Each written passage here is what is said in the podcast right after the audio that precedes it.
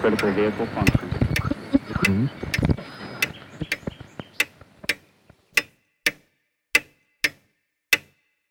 Herzlich willkommen zu Zukunft Denken, Episode 61. Mein heutigen Gast habe ich ebenfalls schon länger auf meiner Wunschliste. Das hat mich gefreut, dass er auch sofort zugesagt hat. Erich Brehm ist nicht nur Vertreter des digitalen Humanismus, das Thema der heutigen Episode, sondern breit gebildeter interdisziplinärer Denker. Er ist in seiner Erstausbildung Computerwissenschaftler, der sich mit künstlicher Intelligenz beschäftigt. Er hat am ÖFAI in Wien am sogenannten Symbol Grounding Problem gearbeitet und am MIT in den USA an verhaltensbasierter Robotik. Er leitet seit über zwei Jahrzehnten ein strategisches Technologieberatungsunternehmen Eutema in Wien, das neben der EU-Kommission auch Ministerien und Universitäten berät. Er beschäftigt sich philosophisch, seiner Zweitausbildung, mit komplizierten Fragen an der Schnittstelle von Ethik, Digitalisierung und Technologiepolitik. Neben vielen anderen Publikationen ist er Mitherausgeber des jüngst erschienenen Buches Principle of Digital Humanism. Dieses Buch natürlich die Referenz in den Shownotes. Er unterrichtet digitalen Humanismus an der TU Wien und Datenethik an der Universität Wien. An dieser Stelle wieder ein kurzer Hinweis auf die gerade genannten Shownotes und frühere Episoden. Alle erwähnten Referenzen unseres Gesprächs finden sich natürlich in den Shownotes, auch Links zu früheren Episoden, die sich mit angrenzenden Themen beschäftigen. Zum Beispiel Episode 4 und 5 Was will Technologie? Wo ich genau auf die Ideen von Kevin Kelly eingehe, die wir im Gespräch erwähnen. Episode 28 mit Professor Jochen Hörisch zur Idee und aktuelle Situation der Universität. Episode 24 mit Peter Bogerthofer sowie Episode 30 mit Tim Pritlove, was wir im Internet erwartet und was wir bekommen haben, Techno-Optimismus oder Hangover. Damit wird genug der Vorrede und zum Gespräch mit Erich. Hallo Erich, vielen Dank, dass du dir heute Zeit nimmst für ein Gespräch. Sehr gerne.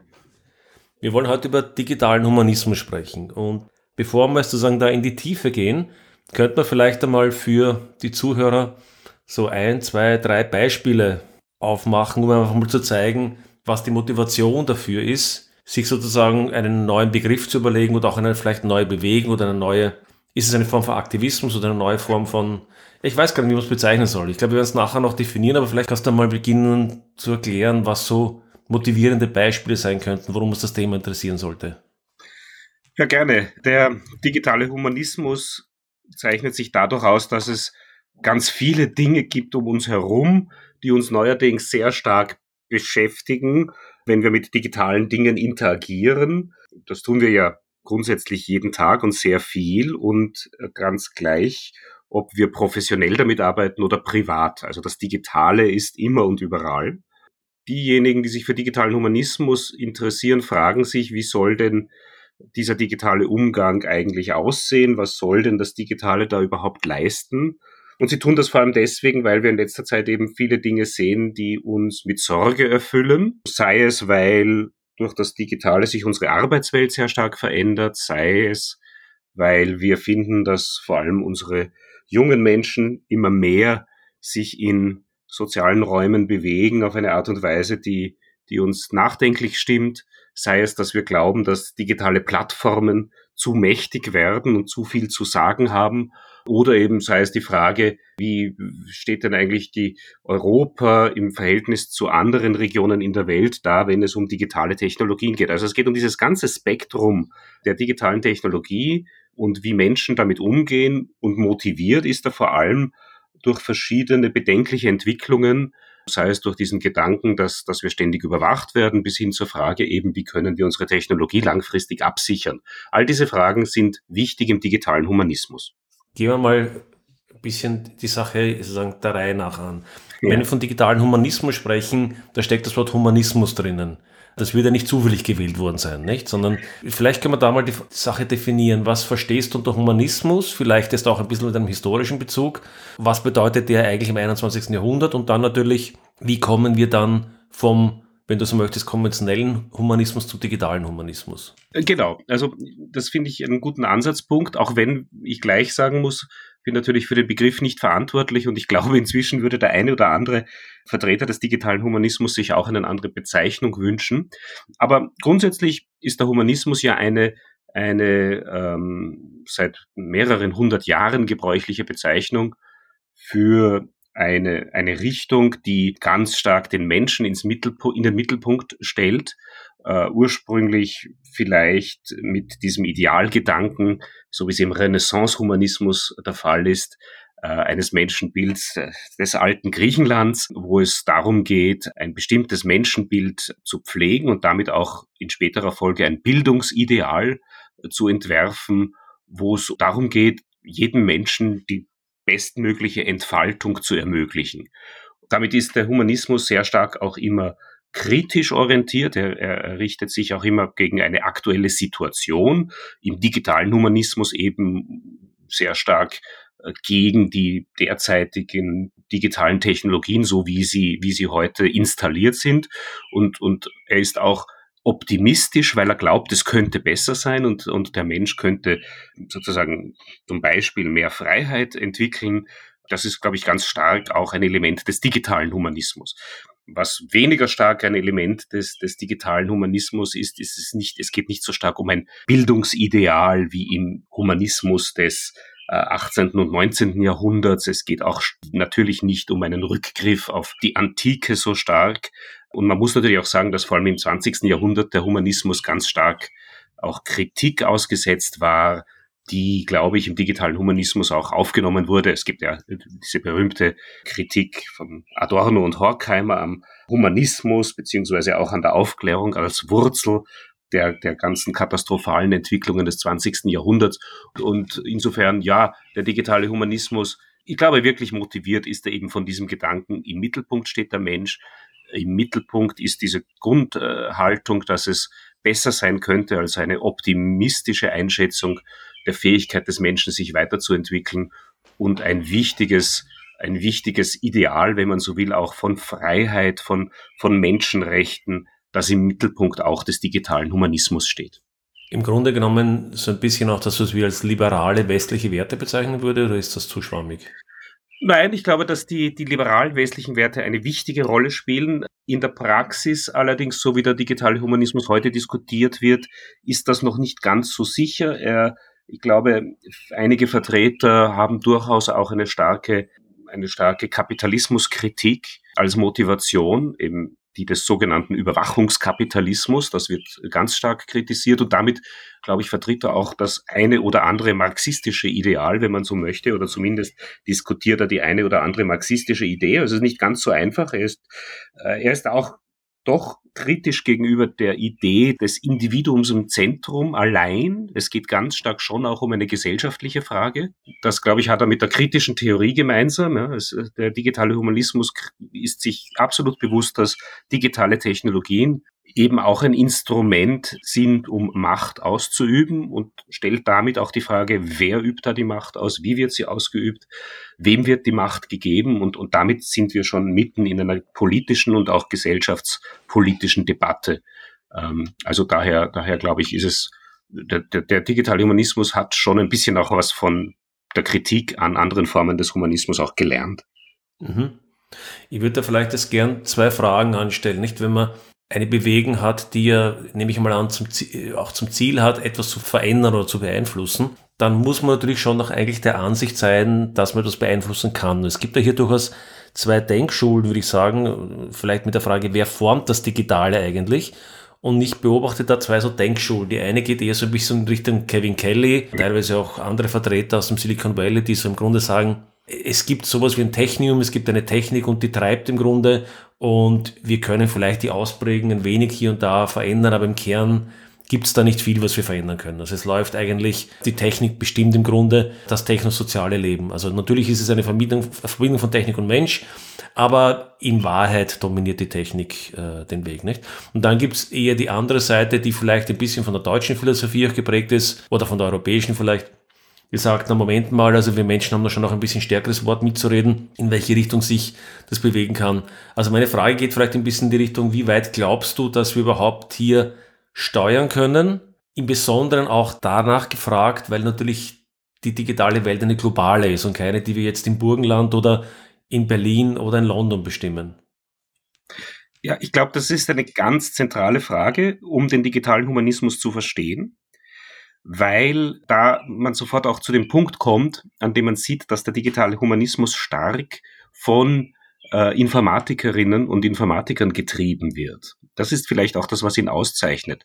Das heißt, wir haben hier Leute, die eine Technologie sehr gut verstehen, die sie zum Teil ja auch entwerfen und die sagen, Moment mal, wir müssen das anders, wir müssen das besser machen. Das ist, glaube ich, ein ganz ein wichtiges Element. Und damit ist die Frage eigentlich schon zum Teil beantwortet, denn wir sind sofort bei dem Punkt, wo wir sagen, tatsächlich, wir können die technische Welt, wir können das Digitale beeinflussen auf eine Art und Weise, wie wir diese Technologie haben wollen. Wir würden also den Gedanken ablehnen, so wie es Kelly argumentiert, dass wir sozusagen der Entwicklung der Technologie hilflos ausgeliefert sind, sondern es ist wirklich eine positive, optimistische Grundhaltung, die sagt, wir können diese Technologien anders machen, vor allem können wir sie besser machen. Und hier kommt eben ins Spiel, dass diese Richtung stark von stark informatisch geprägt ist und Informatikerinnen und Informatiker haben tatsächlich die Idee, dass das eine oder andere einfach besser gemacht werden kann. Also wir wissen, dass wir heute Technologien verwenden, die einfach auch noch nicht sehr gut sind. Und das ist ganz wichtig, das zu verstehen, weil es sozusagen auch nicht technologiefeindlich ist, sondern man mag sich an der einen oder anderen Stelle zwar dann entscheiden, eine Technologie auch nicht zu verwenden. Aber grundsätzlich muss man mal sagen, wir sind in einer Frühzeit dieser Technologie und sie ist einfach heute wirklich teilweise nicht gut genug. Das heißt, Digitale Humanisten würden ganz stark mit Kelly nicht übereinstimmen und, und auch nicht äh, sozusagen zustimmen, dass wir, dass wir ein äh, technologisches Schicksal haben, äh, dass wir die Technologie nicht mehr beeinflussen können. Allerdings, allerdings anerkennt der digitale Humanismus tatsächlich, dass wir die Technik viel weniger designen, als wir das heute glauben. Also einer der Vertreter, Edward Lee, hat ein schönes Buch darüber geschrieben, wo es um die Frage der Mensch Technik-Koevolution geht. Es ist tatsächlich so, dass natürlich in dem Maße, wie sich die Technologie weiterentwickelt, auch die Menschen verändern und sich gegenseitig beeinflussen. Das muss man anerkennen. Man muss auch anerkennen, dass Technik viel weniger top-down designt ist, als wir das oft glauben. Es wird viel mehr, sagen wir mal, gebastelt und, und auf früherem aufgebaut. Organisch äh, vielleicht, nicht? Organisch wird weiterentwickelt, äh, als das viele Menschen glauben. Also das ist für mich auch sehr interessant, wenn ich, wenn ich mit meinen Philosophiekollegen spreche, dann merke ich, die haben oft so eine Idee, als, als würde die Technik ähm, geplant werden, oft dann nur durch einen einzigen Designer. Das entspricht überhaupt nicht den Tatsachen. Das sind ja wirklich mhm. evolutionäre Entwicklungen fast. Aber nichtsdestoweniger ist eben Technik kein Schicksal. Wir glauben, wir können das beeinflussen. Ja, wir müssen es sogar beeinflussen. Vielleicht nur ein kurzer Seitenbemerkung zu Kevin Kelly. Ich habe in früheren Episoden schon auf Kevin Kelly das einen oder anderen Mal Bezug genommen. Vielleicht auch kurzer Hinweis an die Zuhörer. In den Shownotes finden Sie natürlich auch dann immer die Verweise auf die älteren Episoden. Und wenn Erich oder ich jetzt vielleicht auch die eine oder andere Referenz erwähnen sollten, werden die dann auch in den Shownotes wie immer aufgelistet sein. Ich wollte noch ganz gern eines aufgreifen. Du hast vor dem Begriff gesagt, wir sind in der Frühzeit eigentlich der Technik. Und das finde ich ein ganz interessantes Stichwort, weil ich versuche jetzt mal ein bisschen Advocatus Diaboli zu spielen.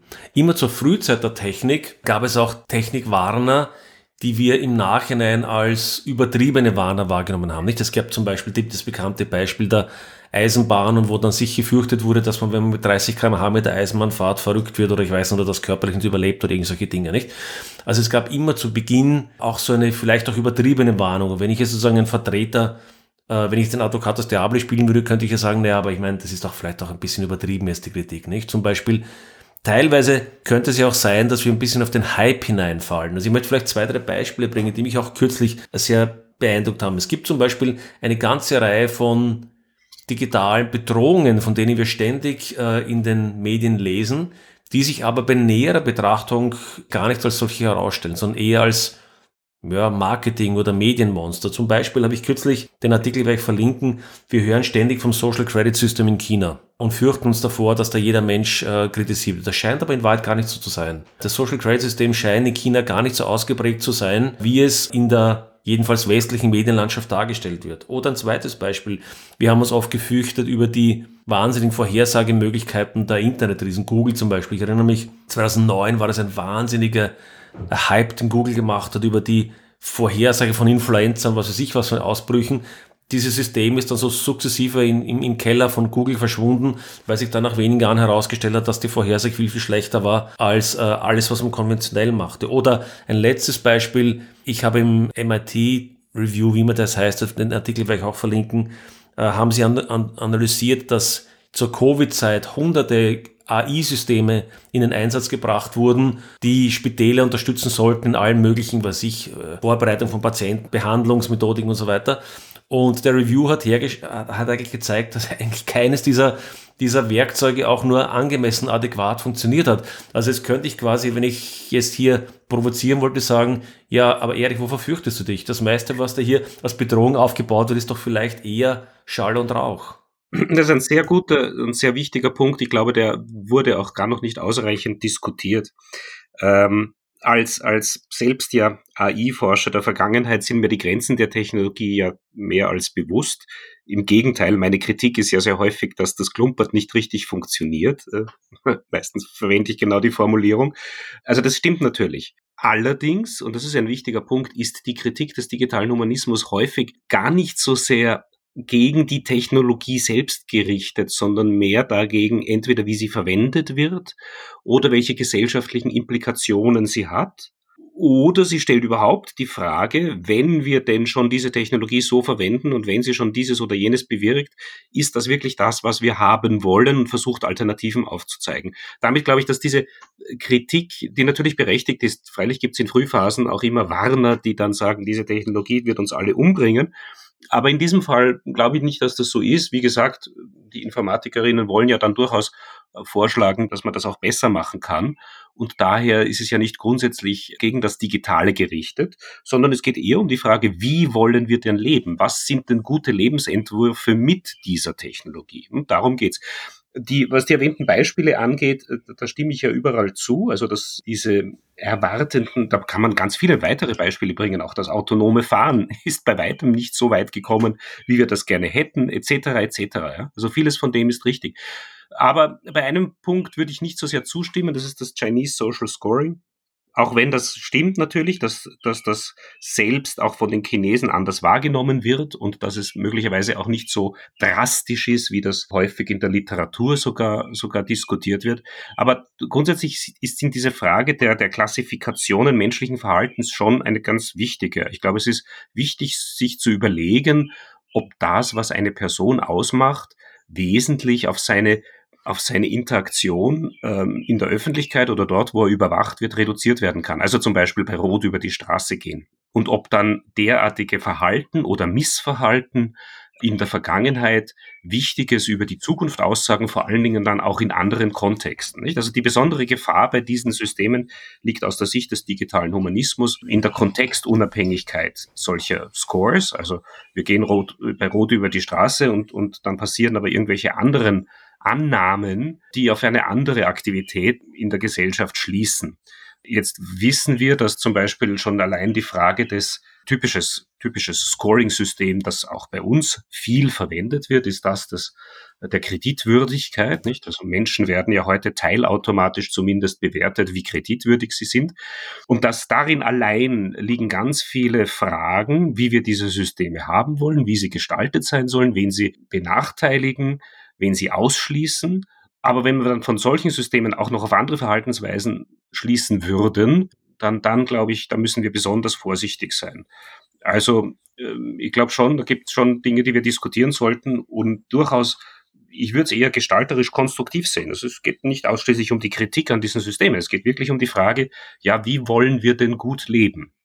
Und ich würde gerne einen Punkt noch aufgreifen, den du vorgesagt hast, weil das, glaube ich, ein Aspekt ist, der in der öffentlichen Diskussion zu kurz kommt. Es wird oft diskutiert, was denn diese super AI-Systeme nicht alles für Dinge tun könnten. Aber du hast einen Punkt gesagt, sagen, das Klumpert funktioniert gar nicht so gut oft, nicht? Bisschen, bisschen so hemdsärmlich gesagt. Und dem würde ich auch zustimmen. Und ich, und ich habe vor, die Geschichte mit den Covid-AI-Systemen in Wahrheit gar nicht fertig erzählt. Weil wenn ich nämlich den zweiten Teil erzähle, wird es nämlich für mich wirklich bedenkenswert.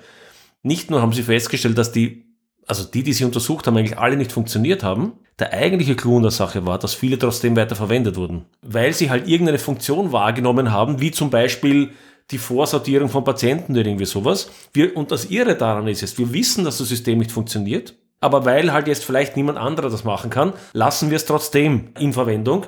Und darum ist für mich im Augenblick, wenn man mich fragen würde, die Bedrohung weniger die künstliche Intelligenz von 2070, als eher mangelhafte Algorithmen, die Entscheidungen treffen und die dann aber ebenso AI oder nicht AI entsprechende Seiteneffekte auslösen können. Nicht? Ja.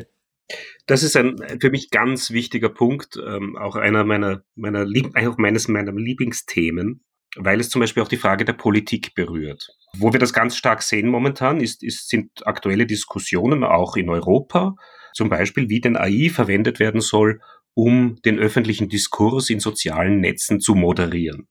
Da, da wird ja heute schon ganz viel AI eingesetzt, um darüber zu bestimmen, erstens mal von Seiten der Netzwerke, welche Kommentare werden wem wie gezeigt.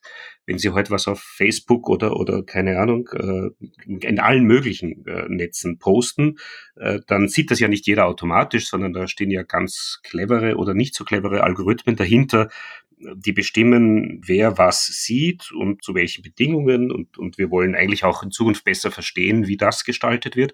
Aber auf der anderen Seite gibt es natürlich vieles, das will man ausschließen und zum Beispiel auch löschen, weil es Gesetzen widerspricht, wie zum Beispiel äh, Terrorismus, Werbung oder andere Inhalte, die gesetzlich verboten sind. Und dann kann man auch noch weitergehen und man kann sagen, na ja, man, man wünscht sich vielleicht auch, dass gewisse Inhalte äh, nicht gezeigt werden, weil sie schädlich sind. Und dort wird die Sache dann ganz besonders wild aus meiner Sicht. Und für alles das setzen wir AI-Algorithmen ein, die natürlich mal gut und mal schlecht funktionieren, die aber viele Dinge natürlich auch nicht können und viele Dinge falsch können. Es wird ja so heute auch ganz viel falsch gelöscht, wo jemand einen eigentlich äh, harmlosen Kommentar postet, der trotzdem von der AI als bedenklich klassifiziert wird und der wird dann gelöscht. Wir haben also hier eine Situation, wo wir ein technisches System haben, das ganz stark den Diskurs kontrolliert wo wir aber auf der anderen Seite haben eine Situation, wo die Öffentlichkeit und damit auch die Politik sich wünscht, dass da viel besser eingegriffen wird und dass man AI verwenden soll, um diesen Online-Diskurs zu regulieren, wo sozusagen die Politik hofft, hier eine Lösung gefunden zu haben.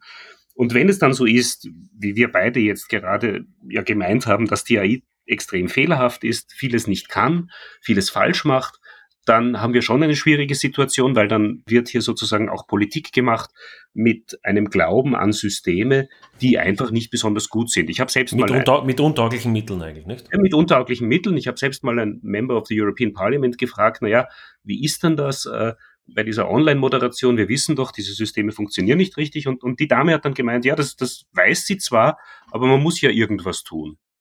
Ja, also da spricht auch ein bisschen die Verzweiflung ja.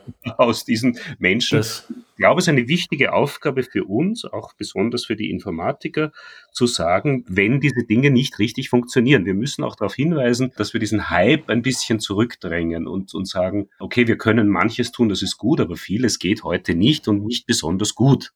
Ich würde gerne zwei Dinge darauf anmerken, die du gesagt hast. Das eine ist das mit der Karte. Das ist eine Sache, die mich ganz verrückt macht, nicht? Also, das ist so, das ist halt das Beste, was wir haben. Naja, aber wenn das Beste, was wir haben, schlecht ist, wenn ich in in, in Brüssel bin und eine Landkarte von London habe, dann mag das die beste Landkarte sein, die ich habe, aber es wird trotzdem nicht wahnsinnig sinnvoll sein, sie in Brüssel zu verwenden.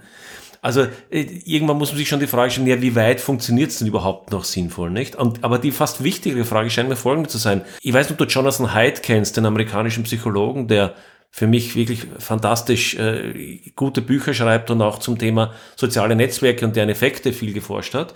Und in seinen letzten Gesprächen macht er, so wie ich ihn äh, interpretiere, darauf aufmerksam, dass er der Meinung ist, dass die Diskussion falsch geführt wird, dass die Diskussion falsch geführt wird, wenn man sie über Moderation führt. Weil er sagt, selbst im englischsprachigen Bereich werden die amerikanischen sozialen Netzwerke wie Facebook und so weiter moderieren sie nur einen ganz kleinen Teil der der, der Inhalte. Wenn man dann in die nicht englischsprachigen kommt, ist es zum Teil eine Nullmoderation oder fast Nullmoderation, weil sie weder die KI-Systeme haben, die es können, noch jetzt die Mitarbeiter haben, die dann in irgendwelchen äh, asiatischen Sprachen oder sowas das moderieren würden. Und er glaubt, dass die Diskussion um die Moderation die falsche ist, sondern dass die eigentliche Diskussion sich darum gehen müsste, wie die Mechanismen, die systemischen Mechanismen da, der Netzwerke funktionieren. Also zum Beispiel dass irgendjemand von 0 auf 100 einen Shitstorm auf, auslösen kann oder eine Person angreifen kann und dann über Retweets, Likes und so weiter auf einmal in eine Situation geraten kann. Also die Dynamik, die sich aus der, ich weiß jetzt nicht, wie man den Begriff im Deutschen verwenden sollte, die Dynamik, der sich aus der aus dem Setup, aus dem Prinzip des Netzwerkes ergibt, aber nicht so sehr aus dem Inhalt im engeren Sinne. Kannst du damit was anfangen? Ja, damit kann ich sehr viel anfangen. Das ist, glaube ich, ein ganz ein gutes Beispiel. Im Grunde geht es hier um die Frage, wie gerecht sind denn diese Systeme und natürlich auch damit auch, wie gut sind diese Systeme. Und im digitalen Humanismus würde man natürlich fordern, man kann solche Systeme nur dann einsetzen, wenn ein gewisses Maß an, an Funktionalität, an Gerechtigkeit gegeben ist. Und gerade bei den Diskursmoderationssystemen wissen wir, dass sie für bestimmte Sprachen viel besser funktionieren als für andere. Aber jetzt kann man doch nicht allen Ernstes äh, einen türkischsprachigen äh, Diskurs anders moderieren äh, wie einen englischsprachigen oder einen deutschsprachigen. Und, da gibt's ja in der Literatur ganz schöne Beispiele, den ein Teil des Rohingya-Skandals, das waren diese Angriffe auf die Minderheit der Rohingya, scheint dadurch motiviert zu, gewesen zu sein, dass eben auf Facebook gewisse Dinge gepostet wurden, die damals der Algorithmus von Facebook nicht gut äh, analysieren konnte, weil er für die für diese Sprachen dort eben nicht gut funktioniert hat. Ja, jetzt arbeitet man zwar weiterhin an diesen Sprachen und so weiter, aber man muss sich dann wirklich die Frage stellen, was wollen wir denn? Was erwarten wir? Welches Ausmaß an zum Beispiel Gleichbehandlung der Menschen sind wir bereit aufzugeben? Eines der Grundprinzipien von unserer Menschenrechte, unserer, unserer Werte und Überzeugungen, nur weil wir halt technische Systeme haben, die in einer Sprache gut und in einer anderen schlecht funktionieren. Das ist äh, für mich eine interessante Diskussion, die wird tatsächlich oft auch von Technikern und, und von Proponenten dieser Systeme natürlich gar nicht so richtig verstanden, die sozusagen hier das Problem gar nicht so sehr erkennen, dass man hier Menschen sehr unterschiedlich behandelt, nur weil sie eine andere Sprache sprechen.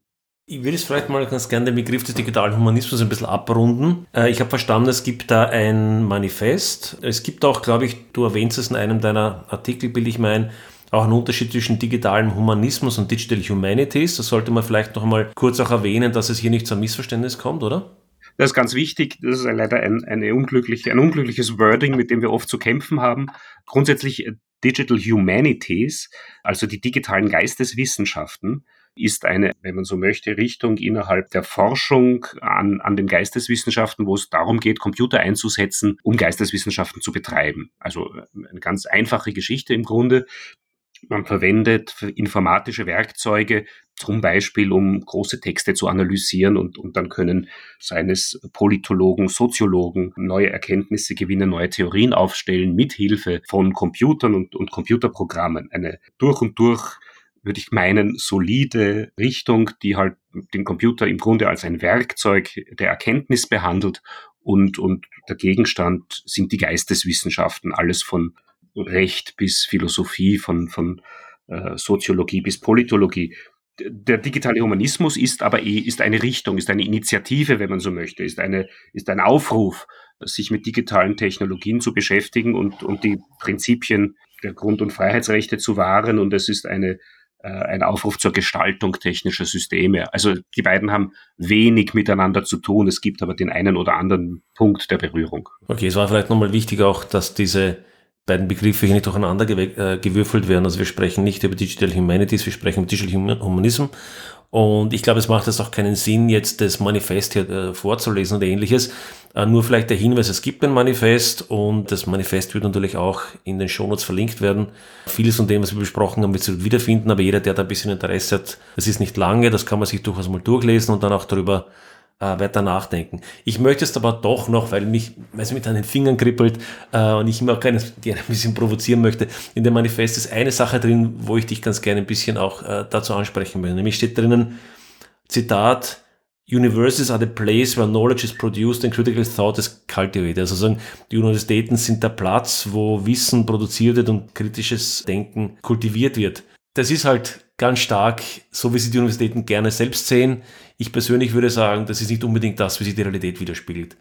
Mein, meine Ansicht ist, es gibt ja schon einen sehr guten britischen äh, Wissenschaftstheoretiker und Philosophen, David Edgerton, der ein sehr gutes Buch geschrieben hat, The Shock of the Old, aber es gibt andere auch noch, die sich damit auseinandersetzen, wo eigentlich Wissen generiert wird und wo es geschaffen wird. Und insofern ist es auch für die Frage des digitalen Immunismus natürlich nicht, nicht irrelevant.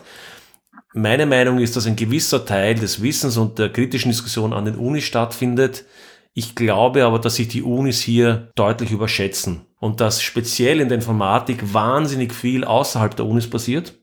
und ich würde mal sagen, wahnsinnig viel Relevantes außerhalb der Unis passiert. Und geradezu auch, was der zweite Teil dieses Zitates ist, der kritische Gedanken an den Universitäten.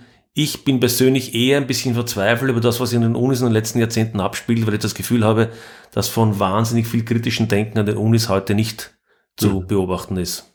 Ja, danke für die Frage. Ich glaube, das ist tatsächlich ein, ähm, also diese Frage kann ja Gegenstand äh, von mindestens zehn verschiedenen Podcasts sein. Die werden wir jetzt hier nicht abschließend behandeln. Grundsätzlich stimme ich dem zu. Äh, mein Lieblingsbeispiel, dass die Universitäten nicht immer der Ort sind, an dem, an dem sozusagen das Wissen tatsächlich äh, stattfindet, wenn man so möchte, ist die Mikroelektronik. Das ist ein ganz ein gutes Beispiel, weil ich glaube, es gibt nur ganz wenige Universitäten weltweit, die irgendwie dort mithalten können, was, was die Industrie heute macht. Also wenn Sie heute etwas über den State of the Art der Mikroelektronikforschung wissen wollen, dann müssen Sie in ein Unternehmen gehen, aber nicht an eine Universität, mit, mit wenigen Ausnahmen. Ja. Also es gibt einfach so Dinge, und das liegt an der Kapitalintensivität der Mikroelektronikforschung, aber es gilt natürlich für viele andere Themen auch. Ich bin aber nicht bereit, ganz sozusagen diesen Anspruch der Universitäten aufzugeben. Erstens mal, die Praxis des digitalen Humanismus zeigt, dass wir hier eine Gruppe von Menschen haben, die ähm, eigentlich, glaube ich, allesamt dem akademischen Bereich entstammen. Allesamt sind das, sind das Menschen, die an Universitäten lehren und arbeiten und forschen und dort auch die Zeit und die Gelegenheit haben, sich mit diesen Fragen lange auseinanderzusetzen. Also ich glaube, es ist eher so, dass wir halt oft im akademischen Bereich Menschen finden, die weil sie, weil das Teil ihrer Arbeit ist, sich mit dem Gegebenen kritisch auseinandersetzen. Also dem würde ich schon zustimmen und daher glaube ich, ist es kein Zufall, dass unser, unser Digital Humanism Netzwerk ein sehr internationales ist, das im Wesentlichen äh, die ganze sogenannte westliche Welt umspannt und dort viele Vertreter der, der Universitäten dabei sind. Aber ich gebe also gerne zu, natürlich gibt es auch außerhalb ganz kluge Menschen, die sich damit auseinandersetzen. Und für uns zum Beispiel ganz wichtig ist der Bereich der Politik. Dieses Thema, das wir hier diskutieren, wird ganz stark auch von der Politik aufgenommen, reflektiert und, und wichtig, für wichtig gehalten, gerade in Österreich, was uns sehr freut. Wir haben gute Kontakte in zum Beispiel ins Außenministerium. Auch die Stadt Wien ist interessiert. Und das ist ein, ein positives Zeichen, dass hier sozusagen eine Veränderung angestoßen werden kann und in Interaktion mit anderen Bereichen, also eben keine reine akademische Elfenbeindiskussion, diskutiert wird, wie wir, wie wir das alles besser machen können. Von der Industrie gibt es auch Ansätze. Wir hatten erst vor wenigen Tagen ein interessantes Gespräch mit dem Microsoft Chief Scientist zum Thema digitaler Humanismus und, und auch hier gibt es Berührungspunkte, wenngleich das natürlich oft, das muss man ehrlich sagen, auch unsere Gegner unter Anführungszeichen sind. Was die kritische Diskussion in den Universitäten selbst angeht, ich würde auch dem zustimmen. Ich unterrichte ja zum Beispiel digitalen Humanismus an der TU Wien mit meinen Kollegen oder digitale Ethik an der Universität Wien und konfrontiere oft meine Studierenden mit diesen Fragen und bin dort auch nicht immer erfreut, wie die das aufnehmen, wie wie, sag ich mal, wie, wie kritisch die überhaupt in ihrem Denken sind. Äh, da, da würde ich auch gerne mehr sehen und das wissen wir. Das hat natürlich viel mit unserem Bildungssystem zu tun, mit der Verschulung. Ähm, aber da bin ich schon durchaus oft sehr erschrocken auch. Und das Lustige ist auch, meine Studierenden sind oft sehr erschrocken, weil die sind natürlich dann angehalten, sich mal so ihre technischen Interaktionen genauer anzuschauen. Und dann gibt es schon manche, die dann erkennen, ups, da ist nicht alles so, wie es vielleicht sein soll. Ja, ich würde dir dazu stimmen, das kann ich auch bei meinen Vorlesungen, bei meiner Vorlesung, ja, Vorlesungen beobachten. Aber bleiben wir jetzt beim digitalen Humanismus. Für die Unis sind tatsächlich ein interessanter Aspekt, den werden wir vielleicht mal zum anderen Zeitpunkt diskutieren. Ich habe im Kollegenkreis über digitalen Humanismus diskutiert, auch in den letzten Wochen. Und da gab es doch ein, zwei kritische Bemerkungen dazu, mit denen würde ich auch ganz gerne konfrontieren. Die eine war die, und das fand ich durchaus einen interessanten kritischen ähm, ja, Widerspruch, nämlich brauchen wir da jetzt wirklich einen neuen Begriff dafür. Äh, ich meine, es gibt seit Jahrzehnten Technikfolgenabschätzung, es gibt Politik, Sozialwissenschaften, es gibt STS, einen eigenen Studiengang, heißt Science, Technology und Society, nicht? Äh, es gibt Philosophie der Technik. Es kann man natürlich immer diskutieren, wie gut diese einzelnen Ansätze sind, aber ja, die Frage ist, brauchen wir hier wirklich jetzt einen neuen Ansatz oder wäre das nicht eigentlich in den anderen auch verankert? Das ist eine Frage, die ich ähm, auch ganz wichtig finde. Man kann die umdrehen. Man kann sagen, warum ist es den Science and Technology Studies, der Technikfolgenabschätzung oder den Politik- und Sozialwissenschaftlern nicht gelungen, das Thema so sehr ins Zentrum zu rücken, dass sich tatsächlich etwas verändert hat? Also mit anderen Worten, wenn ich ein bisschen schärfer formulieren würde, warum waren die bisher nicht erfolgreich? Und ich glaube, dass man muss ja ein bisschen gerecht sein natürlich. Also die haben ja zum Teil auch ein bisschen andere andere Interessen, andere Ansatzpunkte. Im Gegensatz dazu ist der digitale Humanismus, wie erwähnt, eben stark orientiert auf die Frage, wie diese Systeme gestaltet werden sollen und eben zweitens getrieben durch informatische Akademikerinnen und Akademiker. Und das ist wichtig, weil damit sozusagen ein anderer Fokus entsteht. Es entsteht der Fokus auf die Systeme selbst. Das ist eine Bewegung von innen heraus, vom Feld selbst, wohingegen die anderen erwähnten Disziplinen, so gut sie so gut ihre Beiträge über weite Strecken auch sind, eben immer als von außen kommend angesehen wurden. Nicht? Also gerade Science and Technology Studies gibt es viele faszinierende Arbeiten, ganz wichtige Fragen wurden auch sehr früh aufgegriffen. Sie haben nur leider nie die Technologie und die Informatik erreicht, weil äh, dort sozusagen das immer als von außen kommend wahrgenommen wird und weil ehrlich gesagt die Berührungspunkte zwischen diesen Feldern auch, auch oft ganz minimal waren. Im digitalen Humanismus kommt die Bewegung von innen, sie wird von innen getrieben, es wird auch nicht ausgeschlossen, dass es für das eine oder andere eine technische Lösung geben könnte, ist auch ein wichtiger Punkt. Und es ist, es ist eine, eine Richtung, die sozusagen damit auch mit dem Wissen der Technik arbeitet. Das ist schon etwas, was ich häufig kritisieren muss an den, an den anderen Richtungen, dass ihr Wissen darum, wie Technologie funktioniert, wie Informatik funktioniert, wie, wie digitale Systeme funktionieren, oft nur recht oberflächlich ist. Sie verstehen leider oft auch nicht die Möglichkeiten, die Grundannahmen äh, so gut wie Informatikerinnen. Dafür haben sie natürlich andere Vorteile. Sie verstehen viel besser den historischen Diskurs, verstehen viel besser oft soziale Fragestellungen, soziologische Fragestellungen, politische Aspekte. Aber ja, also daher glaube ich, es gibt eine Berechtigung für den digitalen Humanismus und er unterscheidet sich. Ja.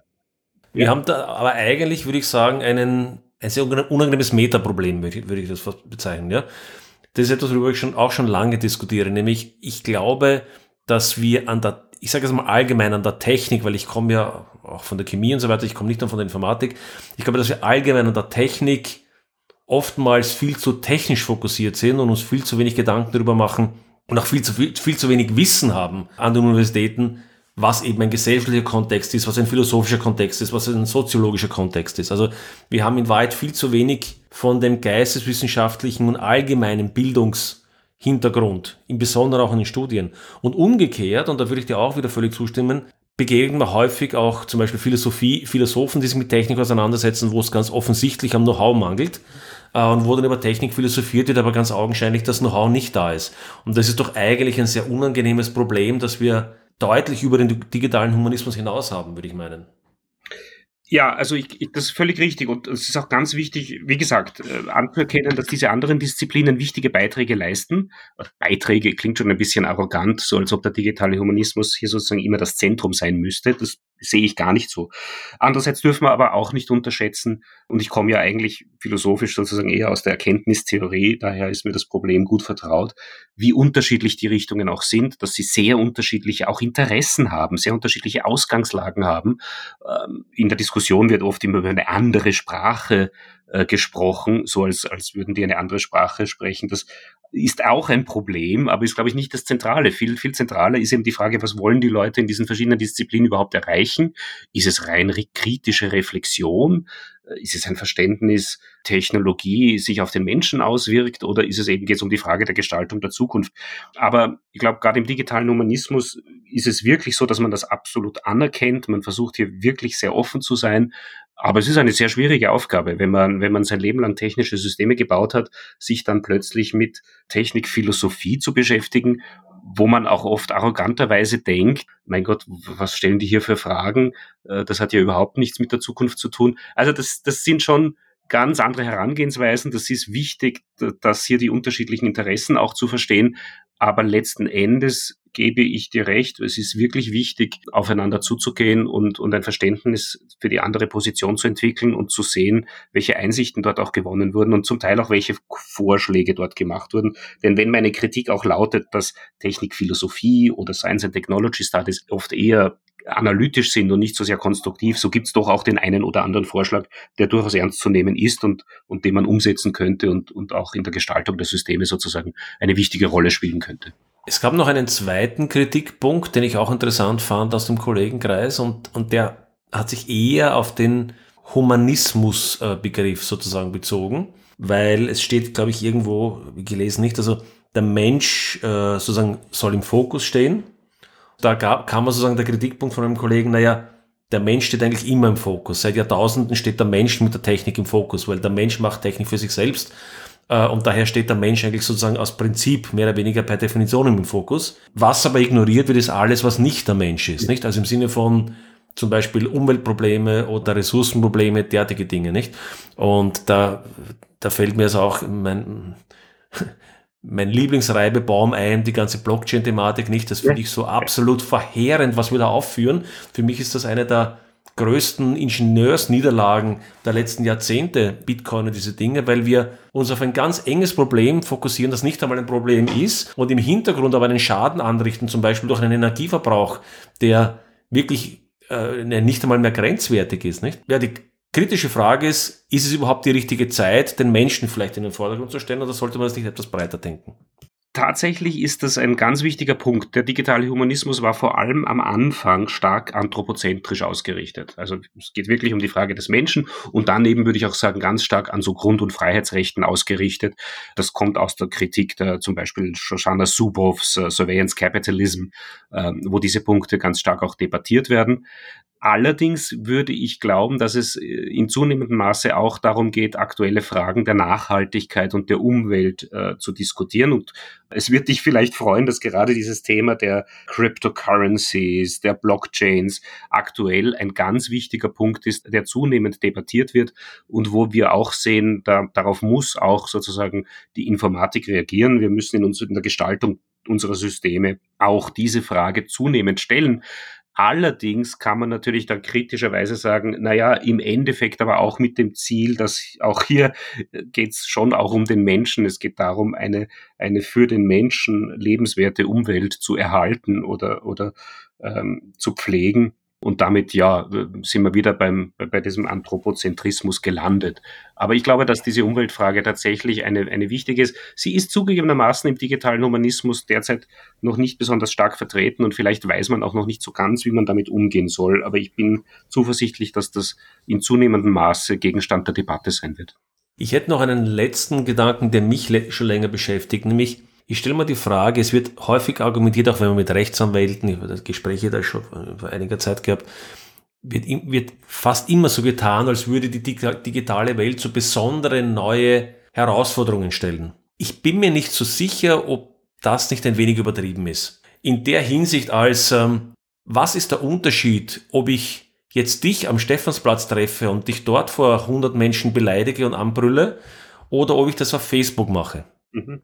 Also was ich sagen will, natürlich wird man äh, bestimmte Interaktionen finden, die jetzt rein im Digitalen beschränkt sind. Aber ich glaube, es gibt wahnsinnig viele Dinge, die es in Wahrheit in ganz analoger Form genauso in, ja, in der nicht digitalen Welt gibt.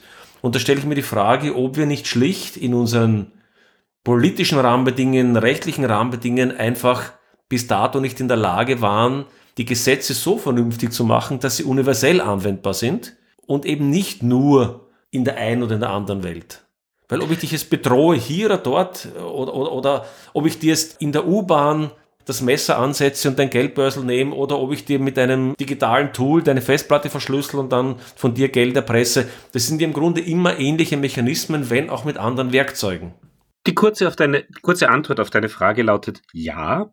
Das, das, ist natürlich tatsächlich richtig. Also wir haben ja gerade in, in Europa, ähm, auch in Österreich, diese politische Diskussion gehabt, wo es heißt, also alles, was in der wirklichen Welt verboten ist, das soll natürlich auch digital verboten sein.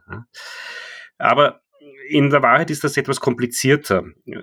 Ich, ich äh, will mir kurz vielleicht einen Ausflug in die Technikphilosophie unternehmen, beziehungsweise in die Technikethik. Also dort wird auch ganz stark debattiert, ob es denn überhaupt so etwas gibt wie wirklich eine digitale Ethik, also, also ethische Fragen, die ausschließlich mit digitalen Aspekten zu tun haben, wie die von dir erwähnten Beispiele, oder ob das nicht alles eigentlich Fragen sind, die im Grunde wir schon lange debattiert haben und wo wir auch im Grunde die eine oder andere Lösung vorgeschlagen hätten, ähm, aber die halt sozusagen jetzt noch auf das Digitale angewendet werden muss.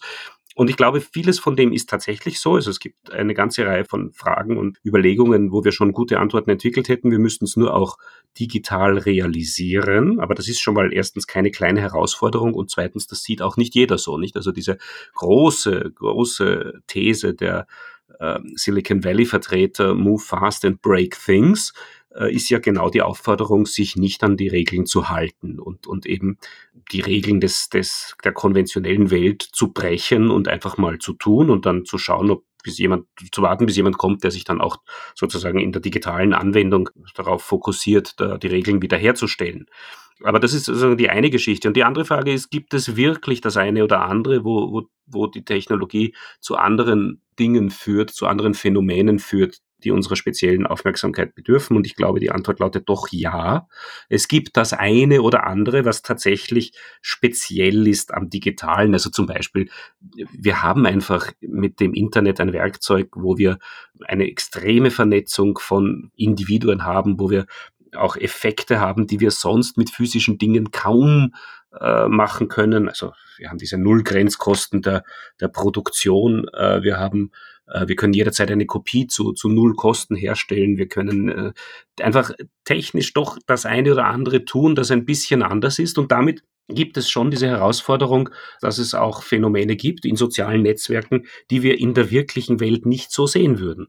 Wir würden in der wirklichen Welt eben nicht dem Gegenüber ins Gesicht sagen, was wir ihm vielleicht online sagen. Also es ist auch die, die Praxis dieser Dinge ist anders und ich fürchte, damit müssen wir auch andere Antworten geben darauf. Auch wenn ich völlig zustimmen würde, natürlich sollten oft die Prinzipien die gleichen sein. Und ich sehe auch nicht ein, warum wir auf gewisse Grund- und Freiheitsrechte verzichten sollen, nur weil ich statt einem Brief eine E-Mail schreibe.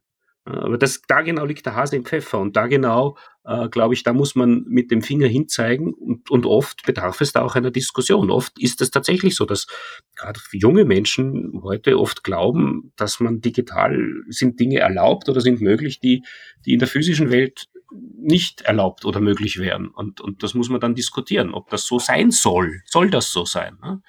Ja, und wenn wir dann draufkommen, na, im Grunde sollen wir die gleichen, gleichen Dinge tun, dann bleibt immer noch die Frage, wie können wir das realisieren? Wie können wir das sicherstellen? Aber das sind zwei Paar Schuhe. Also gibt es jede Menge an Dingen, die, die wir noch behandeln müssen und Fragen, zu denen wir noch gute Antworten entwickeln müssen. Und selbst wenn wir die Antworten dann haben, uns noch gut überlegen müssen, wie wir das auch realisieren können. Ähm, ja, bleibt noch viel zu tun. Ich würde ganz gerne jetzt auch thematisch einen kleinen Wechsel machen. Du hast es anfangs kurz erwähnt, digitale Souveränität. Du hast, glaube ich, einen Artikel dazu geschrieben.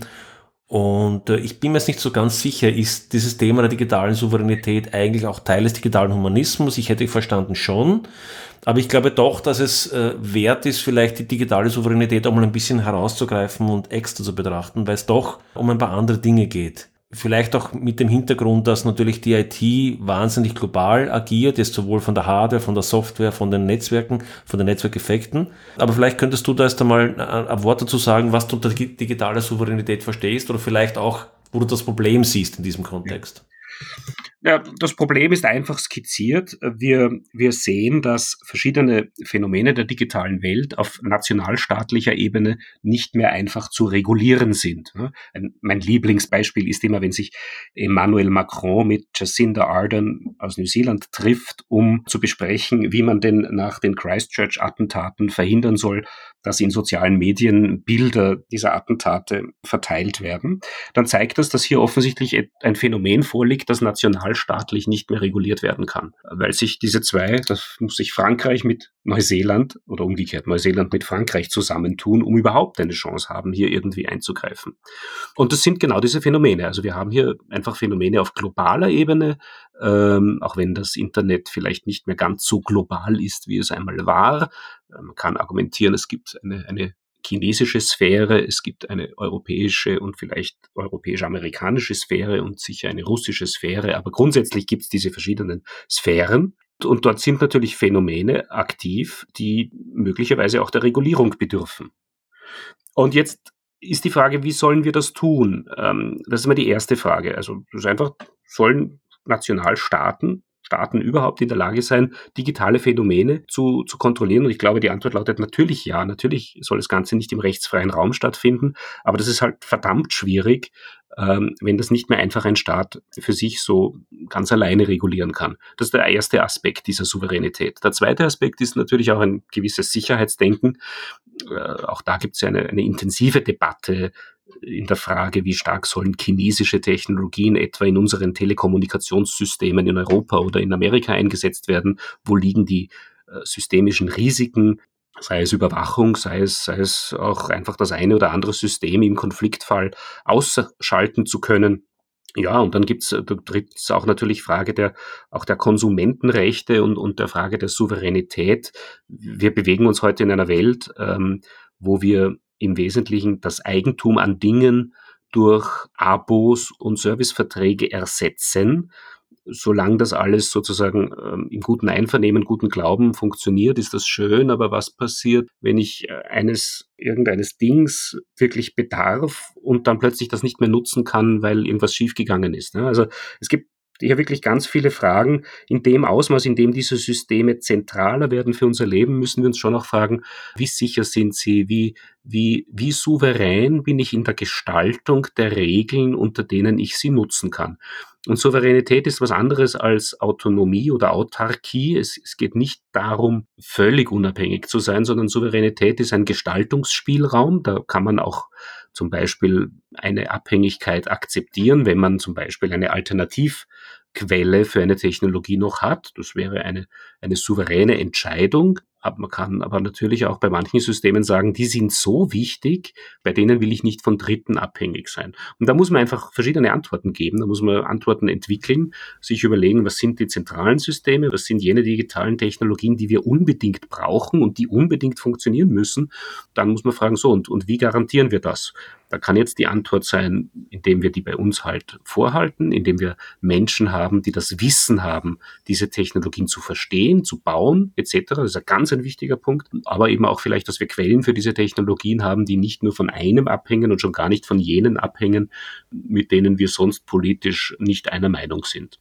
Das ist dieser ganze Problemkreis, der spielt eine wichtige Rolle. Diese Frage der Souveränität ist, ist ganz wichtig im digitalen Humanismus, weil eben, wie gesagt, in dem Ausmaß, in dem unsere Abhängigkeit von diesen Systemen steigt, wir uns genau diese Frage, glaube ich, schon stellen müssen. Ich glaube, dass das, was du gesagt hast, in zwei Themen auseinanderfällt. Beim zweiten, jetzt der Thema der Abhängigkeit und so weiter, dem würde ich sozusagen unbegrenzt zustimmen. Ich glaube, dass wir hier auch in den letzten Jahren, Jahrzehnten erhebliche Fehler gemacht haben im Sinne dessen des Fokus auf Effizienz, auf kurzfristige Kostensenkungen, die natürlich dann, wie wir gesehen haben, jetzt dann zu Lieferketten führen. Dann, wenn ein Teil ausfällt, dann kollabiert die ganze Lieferkette. Das ist einmal ein offensichtliche, offensichtliches Abhängigkeitsproblem, aber natürlich auch, dass wir plötzlich kritische technische Technologie nur mehr aus bestimmten Ländern bekommen, wo eben ja ganz offensichtlich keine politische, äh, ja, wo es ganz offensichtlich ja politische Auseinandersetzungen gibt, die nicht notwendigerweise freundlich sind ne? und wo wir auf einmal dann hier Abhängigkeiten haben. Der zweite Punkt, den du gesagt hast, du hast so einen ne-, Nebensatz was gesagt, sollen die Aktivitäten, die mehr oder weniger im Cyberspace stattfinden oder die im virtuellen, im digitalen stattfinden, sollen die den Regeln unterworfen sein? Du hast gesagt, natürlich ja. Und da möchte ich jetzt ganz gerne wieder mit einer Provokation einsteigen, weil das, da gibt es, glaube ich, durchaus einige, die der Meinung sind, natürlich nein. Und das, ich, ich beobachte ganz stark auch eine libertäre Szene, speziell in den USA oder auch sehr von Technikern getrieben.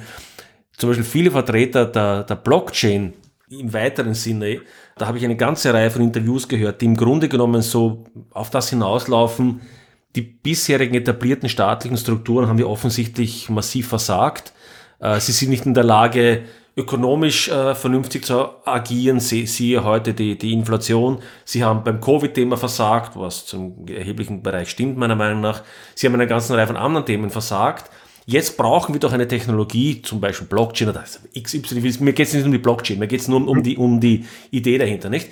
Wir wollen doch bitte jetzt einen neuen Raum aufmachen, in dem wir sozusagen weg von diesen veralteten, von diesen Legacy-staatlichen Strukturen jetzt endlich bottom-up äh, unsere eigenen organisch wachsenden Regeln bauen, so irgendwie, nicht? Du weißt, was ich meine, ne? Ja. Und das scheint mir schon ein relativ, vielleicht ist keine Mehrheitsmeinung zu sein, aber doch eine relativ starke und lautstarke Minderheitenmeinung von durchaus einflussreichen Denkern, Technikern, Milliardären, die durchaus in der Szene eine große Rolle spielen. Ja, quod placet libenter creditur, was, was, einem, was, was einem gefällt, das glaubt man gerne. Ich glaube, dass wir hier die Meinungen hören, zunächst mal von Vertretern, die durchaus Eigeninteressen haben, und zwar ganz starke Interessen. Also wenn, wenn Silicon Valley Vertreter das propagieren, was sie ja tun, und jemand wie, wie Mark Zuckerberg äh, sagt, also Privatsphäre ist sowas von Last Century, dann haben die Eigeninteressen und die verfolgen einfach nur ökonomische Ziele äh, und auch und auch Macht- und Herrschaftsziele in diesen mit diesen Aussagen. Ähm, das ist mein, wäre mein erster Punkt. Denn so selbstorganisierend, wie oft getan wird, äh, sind auch die Blockchains nicht. Und äh, wir wissen ja auch heute, was da für ein Schindluder getrieben wird, wie viele Menschen hier einfach ihr Geld verlieren im Wesentlichen zur Bereicherung einiger weniger. Also dem muss man ganz kritisch gegenüberstehen. Ähm, also die Position ist auch ganz extrem arrogant, weil sie eben so ein Bild propagiert von Menschen, die sich leicht tun im Umgang mit digitalen Systemen, die sich Cryptocurrencies kaufen wie andere ein Schokoladeeis. Das wissen wir aber ist nicht der Fall. Ein Großteil der Bevölkerung ähm, hat mit solchen Systemen ganz wenig am Hut. Aber gerade während Covid haben wir auch gesehen, wie wir in zunehmendem Maße eben abhängig sind von dieser Technologie, wie auch Menschen, die das ansonsten wenig verwenden, gezwungen sind, äh, digitale Technologien einzusetzen, digitale Gesundheitszertifikate mitzuführen, etc etc. in zunehmendem Maße überhaupt nur mehr einen Teil ihres Lebens auch digital erledigen müssen. Und dann muss man schon die Frage stellen, wer kümmert sich um die, wer vertritt diese, wie sollen denn die Entscheidungen darüber fallen, wie diese Technologie zu gestalten ist. Und die kann meiner Meinung nach doch bitte nur auf demokratischer Ebene mit äh, unseren bewährten demokratischen Instrumenten und Prinzipien fallen. Niemand hat was dagegen, dass wir einiges von dem vielleicht auch online tun und das Internet nutzen, um gewiss, über gewisse Dinge abzustimmen und zu informieren, kritisch zu hinterfragen. Aber man muss schon auf dem Boden der Realität bleiben und keine elitäre Technologiediskussion führen, wo wir, wo wir sozusagen ganz abstrakt von etwas sprechen, was dann die Menschen ganz hart in ihrem realen Leben trifft äh, und wo die Entscheidungen dann tatsächlich nicht mehr beeinflusst werden können, weil meine 70-jährige Oma eben nicht mehr in der Lage ist zu entscheiden, was, was und wie hier designt wird. Davon abgesehen, dass wir uns, glaube ich, auch mit diesem selektiven Optimieren auch sehr schnell in Gefahr begeben können, die jetzt der einzelne, ich meine es der einzelne Spieler in das System nicht notwendigerweise wahrnimmt. Mir ist es so ganz bewusst geworden, ich war vor kurzem in England und ich war zweieinhalb Wochen in England und habe nicht ein einziges Mal Bargeld benutzt, also nicht ein einzig, nicht einen einzigen Pfund umgewechselt. Du kannst in England mittlerweile, mittlerweile gibt es sogar mehr Geschäfte, wo draußen steht No Cash, also die kein Bargeld, die gar kein Bargeld mehr annehmen, sondern wo du eigentlich nur digital zahlen kannst. Sogar wenn du aufs Klo gehst sozusagen, kannst du diese 50 Cent oder was auch immer dann, dass du das quasi mit der, mit der Kreditkarte oder mit Apple Pay oder sonst was bezahlen. Und das ist eh alles ganz cool und hip und so weiter, nicht? Nur, wenn du dir dann anschaust, wie diese, nur als ein Beispiel ist, wie diese Terminals funktionieren, du siehst, du ziehst das drüber und stehst Connecting to Server, irgend sowas, nicht? So, das denke ich mir, hat sich irgendjemand überlegt, dass wir jetzt in ganz großflächig eines der wenigen super resilienten Mittel, die wir haben, nämlich Bargeld, durch etwas unfassbar Unresilientes ersetzen, nämlich digitale Transaktionen, die ständig einen Server gegenüber brauchen, jedenfalls in der Interpretation, die wir heute haben, nicht? Also was ich damit sagen will, ist, wir können noch ganz schnell in eine Situation geraten, wo wir ultra kurzfristig optimieren und bei der nächsten Krise, die etwas größer stattfindet, großflächiger Stromausfall, irgendwas, auf einmal niemand mehr einen Leib Brot kaufen kann. Ja, das ist es. Und, und wo eben nicht nur das, das wäre sozusagen eh diese Frage der, auch der Souveränität, da spielt diese Resilienz eine ganz wichtige Rolle auch, aber eben auch die Frage, ob wirklich, was, was ist mit Menschen, die keinen Zugang zu diesen Systemen haben oder nur einen sehr beschränkten, in welchem Ausmaß sollen wir diese zwingen, ein digitales Leben zu führen? Und ich glaube, da müssen wir sehr vorsichtig sein. Äh, ich glaube, hier spielt der digitale Humanismus eine große Rolle. Und da, da mag man ihm schon vorwerfen, irgendwie rückwärtsgewandt zu sein oder ein altvaterisches Bildungsideal zu beanspruchen. Aber letzten Endes, da geht es um schon auch die Frage, was ist der Mensch abseits aller, aller Technologien und welche Antwort wollen wir auf diese Frage geben? Und, und deswegen glaube ich schon, dass es eine Rolle gibt für den digitalen Humanismus, äh, gerade bei solchen Fragen. Ich will vielleicht als letzte Frage noch ganz gern aufwerfen. Du hast gerade das Stichwort gebracht. Du hast sagen, Altva wie hast du gerade altvaterische Bildungsideal oder sowas, nicht? Mhm. Äh, also ein Thema, so wie ich den digitalen Humanismus wahrnehme, ist ja auch das Thema Bildung, Demokratie und Partizipation, ist ja, glaube ich, auch ein, ein Bereich. Und da würde ich jetzt doch noch mal ganz gerne auf die Bildung zurückkommen, nämlich ich erinnere mich so, um 2000 herum habe ich mich auch äh, im Bereich der, da waren diese Konferenzen ganz äh, populär, so alles wird digital und Bildung wird digital und alles wird, äh, damals waren es vielleicht noch CD-ROMs und so und dann kam die Internet und all diese Geschichten. Aber haben wir hier nicht in Wahrheit auch ein bisschen ein Hangover? Also ein bisschen, ich, ich habe das Gefühl, dass wir jetzt natürlich durch die digitalen Medien wirklich Dinge machen können. Ich mache zum Beispiel eine Vorlesung rein digital, was unheimlich gut funktioniert in dem konkreten Kontext. Aber summa summarum stelle ich mir schon die Frage, wer bildet heute eigentlich wen?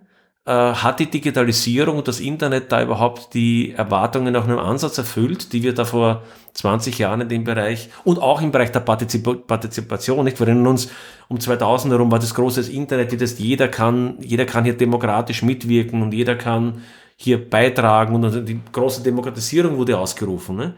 Das hat aber wohl nicht ganz so stattgefunden. Ja, das ist eine, eine wichtige, ein wichtiger Hinweis darauf, dass wir die auch einfach die Möglichkeiten dieser Technologie, glaube ich, nicht, nicht wirklich gut nutzen, vielleicht auch gar noch nicht so gut verstehen, geschweige denn ein Einvernehmen darüber haben, was denn die Zielung, die, die Ziele dieser Bildung sein sollten. Also wir, wir, wir stehen hier schon ein wenig, wie, wie eingangs unseres Gespräches bereits gesagt, am Anfang. Das gilt gerade auch für diese, für die Technologien, soweit sie für, für den Unterricht verwendet werden, soweit sie aber auch Gegenstand des Unterrichts sein sollen. Nicht? Man, man überlege sich, wie wir allein in Österreich debattiert haben über informatische Ausbildung im Unterricht. Äh, soll jetzt jeder programmieren können? Wie unterrichten wir in Zukunft Mathematik? Welche Rolle spielen Online-Medien in Kursen? Also das ist alles im Wesentlichen derzeit Gegenstand, ich würde sagen, weniger einer Debatte als von von Millionen Experimenten und, und, und da sieht man sehr schön, wie, wie rudimentär unser Verständnis dessen ist, was, was wir hier machen können, äh, aber eben auch, was wir machen sollen. Ich habe darauf keine gute Antwort. Wir, wir haben diese, also wir haben diese Technologien zur Verfügung und ich glaube, es gibt ganz viel, was wir machen können und sollen, aber, aber wir wissen noch nicht, wie tun genau. Ich habe das Gefühl, dass hier eher auch wieder eine ganz eigenartige Form von Spaltung gerade stattfindet. Auf der einen Seite erzählen uns die Technologen quasi, es kann gar nicht genug digital an der Schule sein und alles, alles, was nicht digital an der Schule ist, ist quasi altmodisch und da gibt es auch eine Kreide und was weiß ich. Und auf der anderen Seite hört man von den von den Silicon Valley Milliardären, dass sie ihre Kinder in die Schulen schicken, wo es möglichst wenig Computer gibt. Und wenn du jetzt mich persönlich um meine Meinung fragst, also ich, ich, äh, wenn ich Kinder hätte, würde ich, wenn ich das jetzt etwas provokant formulieren würde, ich würde die Schule aussuchen, wo es die wenigsten Computer gibt. Weil ich persönlich der Meinung bin, dass wir den Aspekt der Ablenkung und, und, und, und überhaupt viel zu wenig berücksichtigen. Ich, ich glaube, wir haben das altvaterische Bildung, ich glaube, wir haben den Wert der Bildung viel zu weit in den Hintergrund fallen lassen und das modisch Neue viel zu sehr in den Vordergrund. Ja.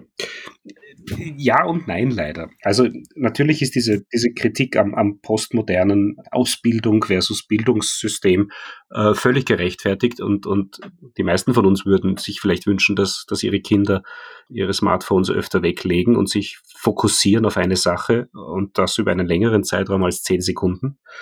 Aber auf der anderen Seite glaube ich schon, dass wir, wir brauchen einfach trotzdem Menschen, die mit diesen Technologien umgehen können und sie verstehen. Es nützt uns alles nichts, wenn wir nicht Menschen haben, die in der Lage sind, diese Technologien zu bauen, besser zu gestalten, als sie bisher sind. Und es ist auch ganz wichtig, dass das zum Beispiel auch Frauen machen, dass das ein, ein, dass das ein breiter Teil der Gesellschaft äh, in der Lage ist, zu verstehen, was hier passiert und mhm. dann vielleicht auch mal für sich zu entscheiden, so, und jetzt schalten wir das Ding auch mal aus. Aber, aber wir brauchen Menschen, die konstruktiv mit den Technologien umgehen können, die fundiert sich damit auseinandersetzen können, die wissen, dass das, was wir heute haben, nur ein Kratzen an der Oberfläche ist und wir schon in wenigen Jahren vielleicht ganz andere Systeme haben werden, hoffentlich bessere, aber nur dann, wenn, wenn wir eben es schaffen, dass auch unsere Jugend sich konstruktiv mit diesen Dingen auseinandersetzt. Und das, glaube ich, ist, wäre meine zentrale Forderung an dieses, an dieses Bildungsideal. Es geht eben auch nicht nur ums Wissen, nicht nur ums Kennen, es geht auch darum, um eine kritische Auseinandersetzung. Es geht darum, eine Haltung zu entwickeln. Und eine gute Haltung kann man nur dann haben, wenn man auch versteht, wovon man spricht. Damit würde ich vielleicht gerne die letzte Frage stellen, weil du gerade die Zukunft angesprochen hast vielleicht zweiteilige die Frage. Der erste Teil wäre, was sind jetzt die konkreten Handlungsfelder des digitalen Humanismus äh, und was hofft der digitale Humanismus auf welchen Wegen jetzt in den nächsten Jahren zu erreichen und vielleicht gepaart damit auch, wenn sich jemand für dieses Bereich, für diesen Bereich interessiert, vielleicht selber Techniker ist oder in dem Bereich Interesse hat, wo kann er da auch vielleicht andocken?